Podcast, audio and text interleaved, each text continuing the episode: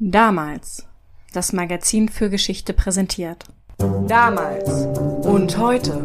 Der Podcast zur Geschichte mit David und Felix.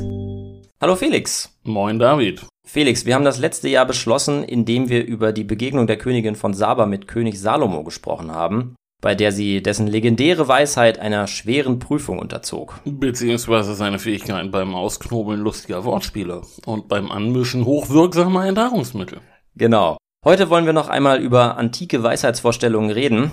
Dazu schauen wir uns Herodots Historien an und beginnen darin mit einem sehr weisen Mann, einem der legendären sieben Weisen, Solon. Dessen Name dürfte weit weniger bekannt sein als die Königin von Saba. Solon lebte im 7. und 6. Jahrhundert vor Christus in Athen, in der archaischen Zeit. Und es dürfte euch daher weniger überraschen, dass über sein Leben nicht allzu viel bekannt ist. Seine Weisheit jedoch war legendär und die Berichte der Jahrhunderte danach zeugen vom überragenden Ansehen, das Solon genoss. Platon zählte ihn zu den sieben Weisen Griechenlands und lobte ihn als großen Gesetzgeber. Tatsächlich gilt er bis heute als wichtiger politischer Reformer und Vordenker und nicht zuletzt als Wegbereiter der attischen Demokratie, auch wenn er nicht die große Bedeutung hatte, die die Athener in der klassischen Zeit ihm gerne zugeschrieben haben. Insbesondere soll Solon von seinen Mitbürgern gefordert haben, selbst politische Verantwortung für die Polis zu übernehmen, am politischen und sozialen Leben teilzunehmen und sich für das Gemeinwohl zu engagieren, statt nur nach dem eigenen Nutzen zu streben. Denn mit dem Wohl der Gemeinschaft stehe und falle auch das Wohl des Einzelnen. Solons Engagement zielte darauf ab, einer verhältnismäßig großen Zahl an Bürgern politische Partizipationsmöglichkeiten zu verschaffen.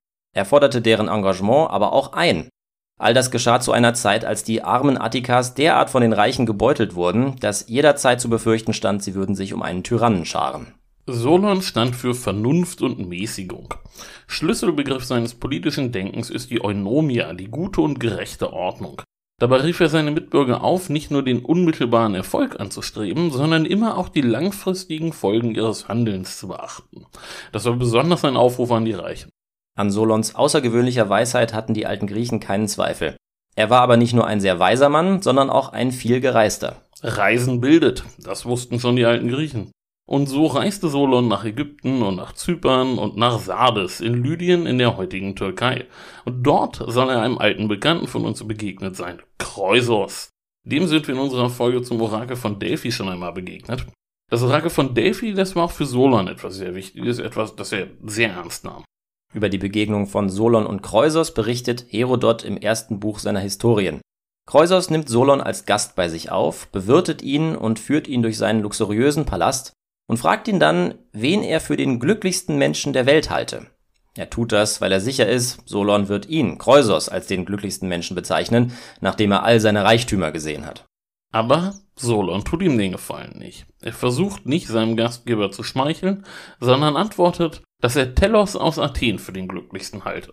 Der habe in einer wohlhabenden Stadt gelebt, habe tüchtige Kinder und gesunde Enkelkinder gehabt, sei wohlhabend geworden und schließlich im Kampf der Athener gegen Eleusis als Held gefallen und mit allen Ehren bestattet worden.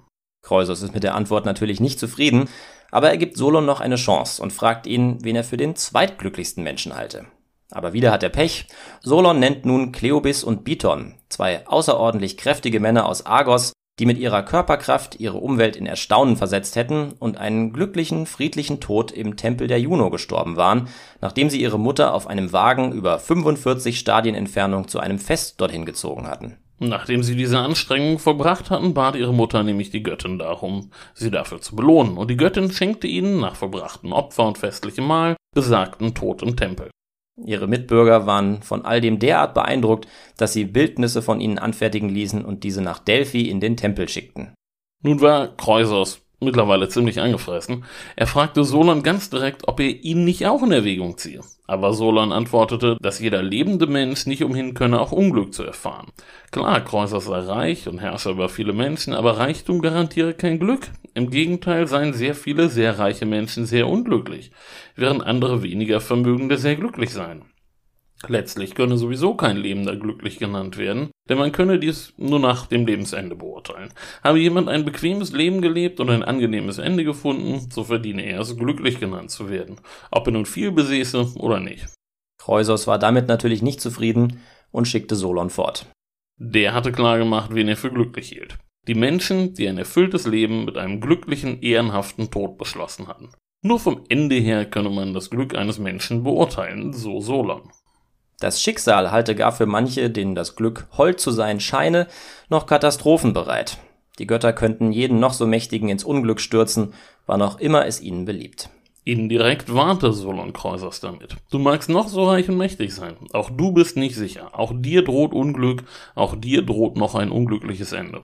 Herodot merkt an, dass Kreusos nicht viel von Solon hält, weil dieser das Glück des Augenblicks, das Glück der Gegenwart zu gering schätzt. Und wenig überraschend, wenn man die antiken Autoren kennt, kommt es prompt zur Wende in Kreusos Leben. Sein Sohn Atys stirbt bei einem Jagdunfall. Herodot weiß zu betonen, dass Kreusos gerade deshalb die Rache der Götter trifft, weil er sich selbst für allzu glücklich hielt.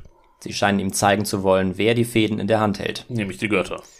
Das große schicksalhafte Ereignis im Leben des Kreusos wird dann sein mutiger Angriff auf das Perserreich. Zur Erinnerung an unsere Folge über das Orakel von Delphi, das liefert ihm einen zweideutigen Orakelspruch, wenn er gegen die Perser ziehe, werde er ein großes Reich zerstören. Kreusos ist optimistisch und interpretiert den Spruch so, dass er das Reich der Perser zerstören werde. Tatsächlich aber führt der Angriff zum Untergang seines eigenen Reiches. Sardes wird erobert, das Königreich Lydien geht unter und Kreusos selbst wird zum Tode verurteilt. Er soll auf dem Scheiterhaufen verbrannt werden. Da fallen ihm die Worte Solons ein. Er ruft dessen Namen aus. Der Perserkönig lässt seine Dolmetscher fragen, wen er da anruft, und schließlich rückt Kreusos mit der Geschichte heraus. Einst sei ein Athener namens Solon zu ihm gekommen und habe ihn gewarnt, dass all sein Reichtum ihn nicht zu einem glücklichen Menschen gemacht habe. Kyros überdenkt seine Worte, und anders als Kreusos lässt er sie sich eine Warnung sein. War er nicht selbst Kreusos sehr ähnlich? War er nicht selbst ein Mensch, der über alle Maßen reich und mächtig war? Und nun übergab er diesen Menschen dem Feuertod, der sich selbst einst glücklicher als alle anderen geschätzt hatte und dessen Schicksal sich nun gegen ihn gekehrt hatte. Kyros befahl, das Feuer zu löschen. Dies gelingt aber erst, als Apollon eingreift und einen Regenschauer niedergehen lässt. Dass der Gott ihn errettet hat, macht Kreusos aber nicht dankbar ihm gegenüber, ganz im Gegenteil, er ist sauer. Schließlich war es der Orakelspruch von Delphi, der ihn zu jenem Angriff auf die Perser verleitet hat, der ihn sein Königreich verlustig gehen sah. Er lässt Boten nach Delphi schicken. Doch die Pythia zuckt nur mit den Schultern. Kreusos aber halt den Orakelspruch falsch interpretiert. Sie lässt aber auch durchblicken, selbst wenn er den Orakelspruch richtig interpretiert hätte, wäre es ihm nicht möglich gewesen, das Schicksal auszutricksen. Es musste so kommen, wie es gekommen ist. Das heißt, nicht der Gott Apollon als Herr Delphis ist für Kreusos Sturz verantwortlich, sondern das Schicksal. Letztlich kann also auch ein Gott nichts daran ändern, wenn das Schicksal eines Menschen feststeht. An diesem Punkt wird also klar, dass Apollon sich nicht der Beobachtung Solons entsprechend neidisch und unbeständig verhalten hat, sondern dass er einfach nichts für Kreusos tun konnte, selbst wenn er gewollt hätte. Und dem Orakel von Delphi zufolge hätte Apollon das gern getan, aber dafür hat er zumindest das Feuer gelöscht, über dem Kreusos verbrannt werden sollte. Die Rechtfertigung, die Kreusos aus Delphi bekommt, setzte sich also zusammen aus erstens, Kreusos hatte den Orakelspruch falsch verstanden, zweitens, Apollon konnte nichts tun, um Kreusos Schicksal abzuwenden, und drittens, Kreusos hat Apollon trotz allem sein Leben zu verdanken. Darin jetzt eine Entsprechung in den Worten Solons zu finden, ist schwierig.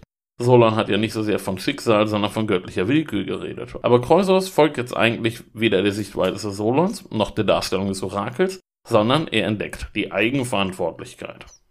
Seine erste Reaktion nach der Niederlage war es ja, mit Verweis auf Solon, den Gott Apollon zur Rechenschaft zu ziehen. Aber jetzt akzeptiert er die Erklärung, dass Apollon keine Schuld trifft. Das Schicksal ist aber kein neuer Ansprechpartner, kein Gott, auf den man sauer sein könnte. Entsprechend sieht Kreusos die Schuld jetzt bei sich selbst. In erster Linie die Schuld, das Wesen aller Dinge falsch eingeschätzt zu haben. Damit hat Kreusos seine eigene Weisheit bewiesen. Aber an seiner Interaktion mit seinem Bezwinger Kyros, also dem Perserkönig, kann man gut sehen, dass sich diese erlangte Weisheit nicht in konkrete politische Ratschläge übersetzen lässt. Der erste wichtige Ratschlag für den Perserkönig, über den Herodot schreibt, erfolgt kurz nach der Niederlage des Kreusers. Der Krieg der Lyder ist mit dem Sturz ihres Königs nämlich noch nicht ganz beendet. Paktyas, von Kyros mit dem Gold des Kreusers und der anderen Lyder betraut, entfesselt einen Aufstand gegen die Perser. Kyros glaubt nun, es sei besser, die Lyder in die Sklaverei zu verkaufen. Kreusos erbittet aber Gnade für sein Volk. Kyros solle lieber in die Lebensweise der Lyder eingreifen, um sie zu verweichlichen und somit ungefährlich zu machen. Kreusos tritt also zum ersten Mal nach seiner Rettung vom Scheiterhaufen als Ratgeber auf. Sein Ratschlag findet den Gefallen des persischen Königs, aber es ist nicht solonische oder delphische Weisheit, die hier zum Tragen kommt. Das ist deshalb so, weil diese Weisheit nur eine innere Haltung betrifft. Bei einer Frage, die sich auf strategische Vor- und Nachteile bezieht, greift sie logischerweise nicht. Solon zufolge sind ja strategische Vor- und Nachteile ohnehin flüchtig und werden von der Zufälligkeit des Lebens und der Unbeständigkeit der Götter zunichte gemacht. Kreusers Rat ist pragmatisch, durchdacht und sehr konkret, aber solonisch oder delphisch ist er nicht. Man kann daran sehr gut sehen, dass sich philosophische und spirituelle Erkenntnis schwer in konkrete Politik übersetzen lässt.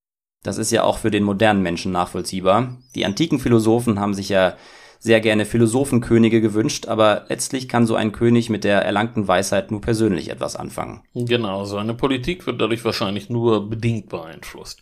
Politische Strategie und Gewitztheit haben mit Weisheit erstmal nicht viel zu tun. Die Frage, ob Kreusers die erlangte Erkenntnis wieder verlassen hat, stellt sich deshalb noch nicht.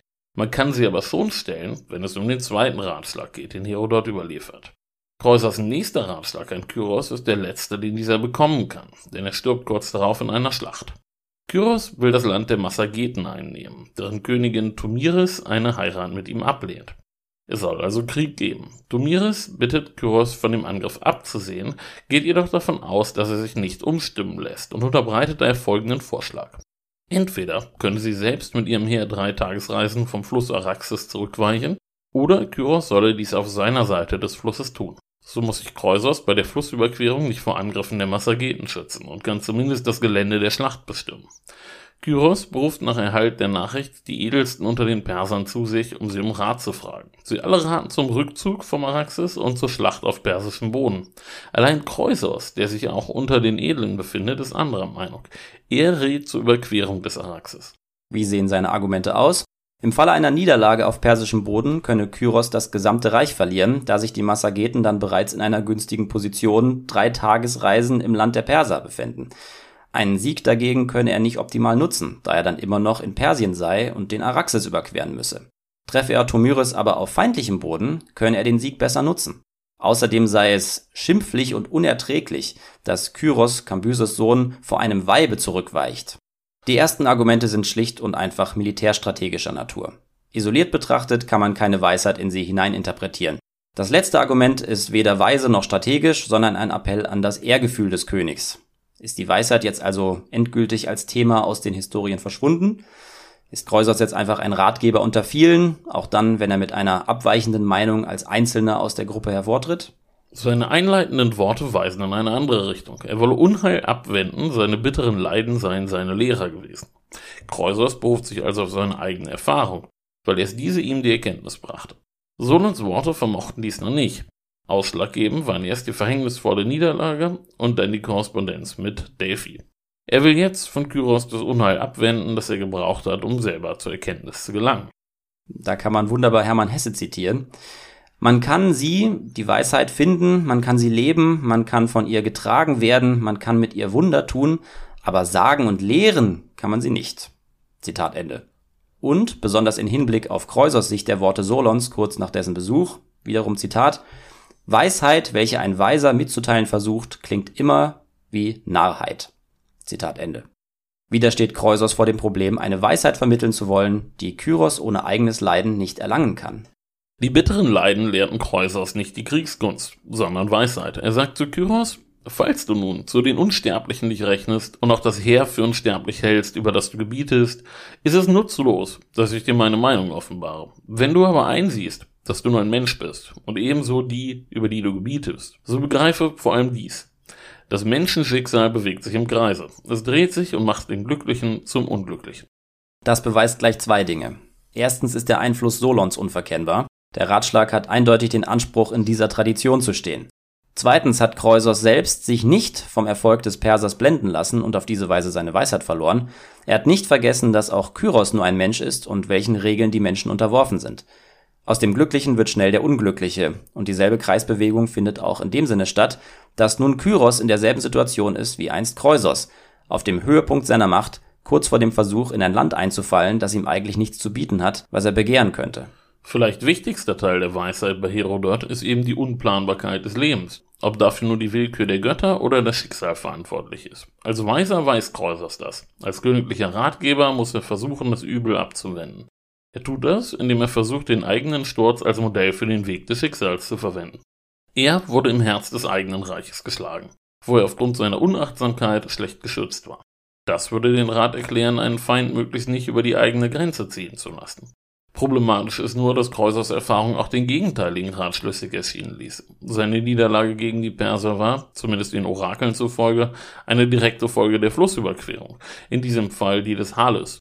Bei dem Versuch mit gesundem Menschenverstand ein militärisches Problem zu lösen, kann Kreusers aber bei aller Erkenntnis unmöglich in Betracht gezogen haben, prinzipiell keine Flüsse mehr zu überqueren. Aus militärischer Sicht war die Lektion seiner Niederlage gegen die Perser, sich stets des Risikos bewusst zu sein, nicht leichtsinnig zu werden und den Feind nicht zu unterschätzen. Mit solonischer Weisheit hat das insofern etwas zu tun, als jemand, der sich der Kreisbewegung von Glück und Unglück bewusst ist, erst in der Lage ist, aus dieser Lektion auch wirklich zu lernen. Deshalb sagt Kreusos auch, sein Rat könne Kyros nur helfen, wenn dieser sich nicht für übermenschlich halte. Man könnte sagen, dass sein Rat in gewisser Weise sogar Erfolg hat. Denn nach der Niederlage der Perser steht das siegreiche massagetische Heer noch immer jenseits des Araxes und damit in sicherer Entfernung. Vielleicht kann man sogar so weit gehen, Kreusers die Rettung des Perserreichs zu bescheinigen. Mehr kann Kreusers nicht tun. Er weiß letztlich um die Sinnlosigkeit guter Pläne. Um Bertolt Brecht zu zitieren, ja, mach nur einen Plan, sei nur ein großes Licht. Und mach dennoch einen zweiten Plan. Gehen tun sie beide nicht.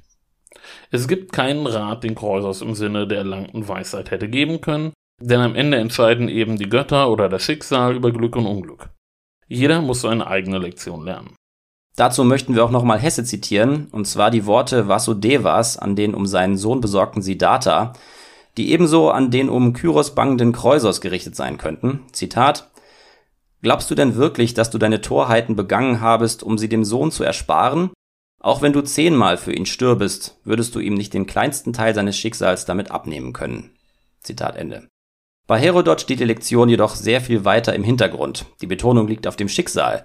Kyros überlebt nicht, kann also auch nichts aus der Niederlage lernen. Und Kreusos ergeht es nur deshalb anders, weil er in der Gunst Apollons steht. So oder so kann weder Solon etwas tun, um Kreusos zu retten, noch kann Kreusos Kyros helfen. Die Weisen können nicht eingreifen, nur kommentieren. Wenn ihre Ratschläge befolgt werden, denn nur weil es so sein soll. Was unterscheidet also den Weisen vom Nichtweisen? Die Erkenntnis, dass es sich so verhält, wie es sich verhält. Letztes Zitat aus dem sogenannten Fatalismusbrief von Georg Büchner. Zitat Ich fühlte mich wie zernichtet unter dem grässlichen Fatalismus der Geschichte. Ich finde in der Menschennatur eine entsetzliche Gleichheit, in den menschlichen Verhältnissen eine unabwendbare Gewalt, allen und keinem verliehen. Der Einzelne nur Schaum auf der Welle, die Größe ein bloßer Zufall, die Herrschaft des Genies ein Puppenspiel, ein lächerliches Ringen gegen ein ehernes Gesetz, es zu erkennen das Höchste, es zu beherrschen unmöglich. Die Weisheit Solons oder des Orakels lässt sich da leicht wiederfinden. Sie ist letztlich genau das, Fatalismus. Man kann dem, was kommt, nicht ausweichen. Erkenntnis gibt es deswegen trotzdem. Sie hilft aber nur den Weisen, nicht dem, den um Rat bittet. Bemerkenswerterweise gibt es bei Herodot auch Beispiele dafür, dem Schicksal entgehen zu können. Wir haben schon mal darüber gesprochen. Die Athener bekommen vom Orakel von Delphi den Spruch, dass sich der Widerstand gegen die Perser nicht lohnt.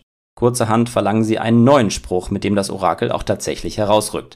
Sie richten sich nur nach dem neuen Spruch und besiegen die Armeen des Xerxes in der Schlacht bei Salamis. Die frisch gebackene Demokratie hat also ihre eigenen Regeln. Wir können uns merken, man kann dem Schicksal nicht entgehen. Allerhöchstens manchmal.